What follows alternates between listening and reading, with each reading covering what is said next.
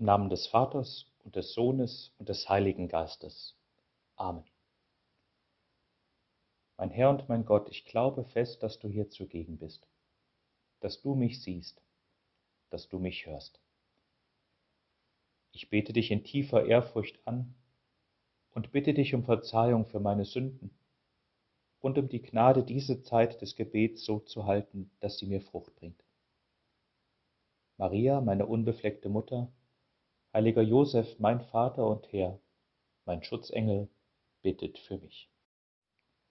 Auf der Piazza Navona sieht man sie in Scharen, aber ich habe gehört, dass man sie auch in anderen größeren Metropolen dieser Erde immer wieder sehen kann.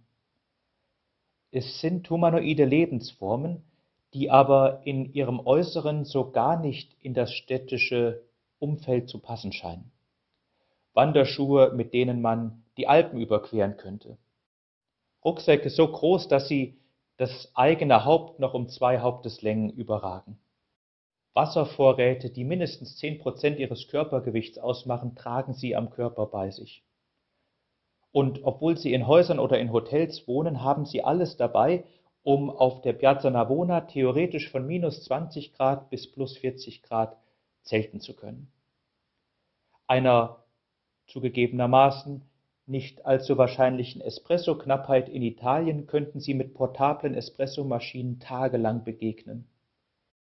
Und von der Funktionskleidung oder polarisierten Sonnenbrillengläsern und einer elektronischen Grundausstattung, die selbst elektromagnetischen Pulswaffen trotzen könnte, will ich erst gar nicht reden. Wer einmal die gegenteilige Erfahrung dazu machen möchte, dem empfehle ich mal ohne Handgepäck in einem Flugzeug zu reisen. Wenn ihr Glück habt, werdet ihr für den Air Marshal gehalten und es entstehen interessante Gespräche mit Menschen, die ihr vorher nicht kanntet. Vielleicht ist dieser letzte Punkt eine ganz gute Überleitung zu der Intention, die heute im Tagesevangelium uns vorgetragen wird vom Herrn. Herr, du sendest uns wie Schafe unter die Wölfe.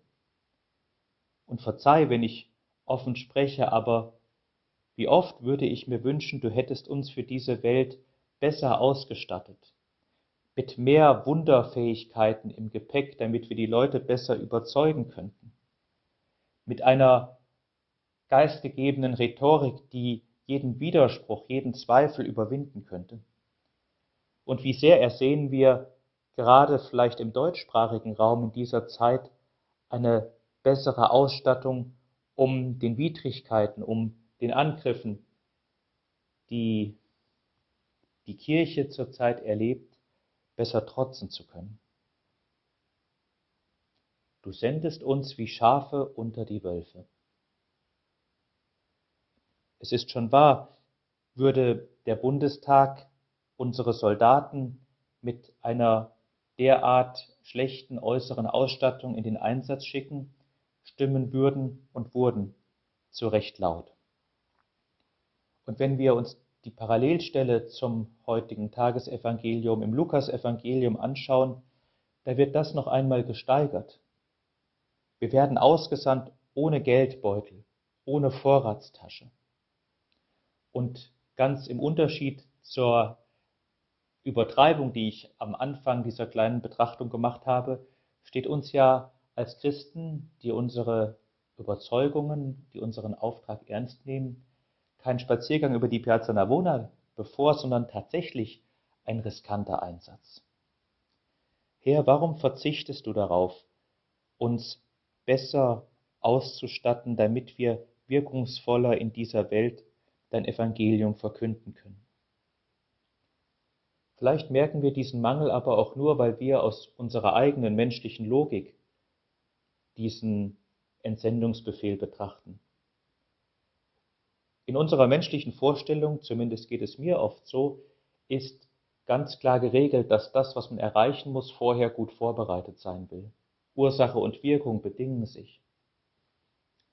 Wie man sich bettet, so schläft man. Und unzählige Redewendungen führen uns immer wieder vor Augen, die Früchte, die ich ernten will, die muss ich vorher sehen. Vielleicht müssen wir, um das zu verstehen, was Jesus uns hier aufträgt, wirklich die Perspektive wechseln. Es ist ja schon wahr, dass diese entwaffnende Wehrlosigkeit mit der Jesus uns in die Welt sendet, Aufsehen erregt, weil an solchen Menschen ablesbar wird, dass sie wirklich auf die Fügung Gottes, auf seine gute Vorsehung vertrauen und gleichzeitig wissen, dass sie zwar Instrumente im Auftrag des Herrn sind, aber doch auch wissen, dass ohne den Handwerker, der sie führt, sie nicht viel bewegen können. So wird ein Christ, der in diesem Sinne mit leichtem Gepäck durch die Welt unterwegs ist, zu einem sprechenden Zeichen der Größe Gottes. Und noch ein anderer Aspekt mag helfen, zu verstehen, warum uns Jesus wie Schafe unter die Wölfe scheinbar so schlecht ausgestattet in die Welt sendet. Herr, du erinnerst uns daran, dass wir nicht autark sind, dass wir nicht das Überlebenspaket an uns tragen, sondern dass wir nur im Verband, in Gemeinschaft mit anderen Getauften deinen Auftrag als Kirche verkündigen und leben können. Dass wir nicht uns selbst genügen dürfen, sondern andere Menschen suchen müssen, die uns helfen zu leben, zu überleben und deinen Auftrag in die Welt zu bringen. Weil unsere Mittel so gering sind, ist die Notwendigkeit umso größer, dass wir andere Menschen ansprechen und sie um ihre Unterstützung bitten. Herr, das gilt vor allem für dich. Hilf uns, dass wir im Gebet, wenn wir den Tag beginnen, wenn große Aufgaben vor uns liegen, dich um deine Unterstützung bitten. Dass wir dir den Tagesablauf, die Aufgaben des Tages zu Füßen legen und sagen, Herr, mir fehlt die Ausrüstung, mir fehlt die volle Planbarkeit für diesen Tag. Ergänze das, wo mir die Gaben fehlen. Führe das weiter, wo mir die Kraft fehlt. Perfektioniere das, was ich als unzureichendes menschliches Wesen nicht selbst schaffen kann.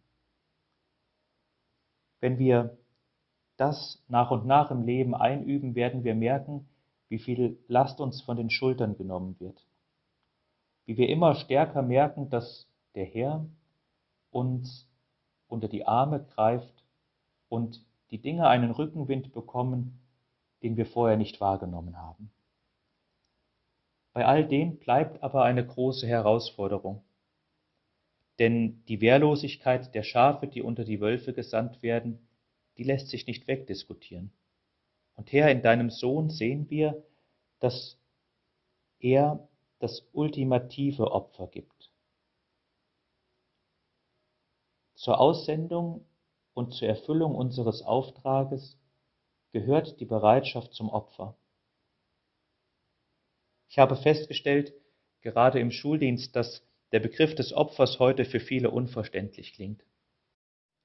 Er wird in Verbindung gebracht mit Passivität, mit Schwäche, mit einem Gebeugtsein, mit einer Unselbstständigkeit. Herr, hilf uns heute da, wo du von uns verlangst, dass wir wie Schafe unter die Wölfe gehen, uns selbst verschenken, dies mit erhobenem Haupt, mit frohem Gesichtsausdruck machen, dass die Hingabe und die Leidenschaft deutlich wird, die uns dazu befähigt, dein Reich hier in der Erde schon Wurzel schlagen zu lassen. Und schenke uns die Dankbarkeit für die leeren Hände, für das leichte Gepäck, das wir bei uns tragen, das uns fähig macht, viel von dir geschenkt zu bekommen, die Hände frei zu haben für die vielen Gaben, die du uns heute an diesem Tag übereignen möchtest. Ich danke dir, mein Gott, für die guten Vorsätze, Regungen und Eingebungen, die du mir in dieser Betrachtung geschenkt hast. Ich bitte dich um deine Hilfe, sie zu verwirklichen. Maria, meine unbefleckte Mutter, heiliger Josef, mein Vater und Herr, mein Schutzengel, bittet für mich.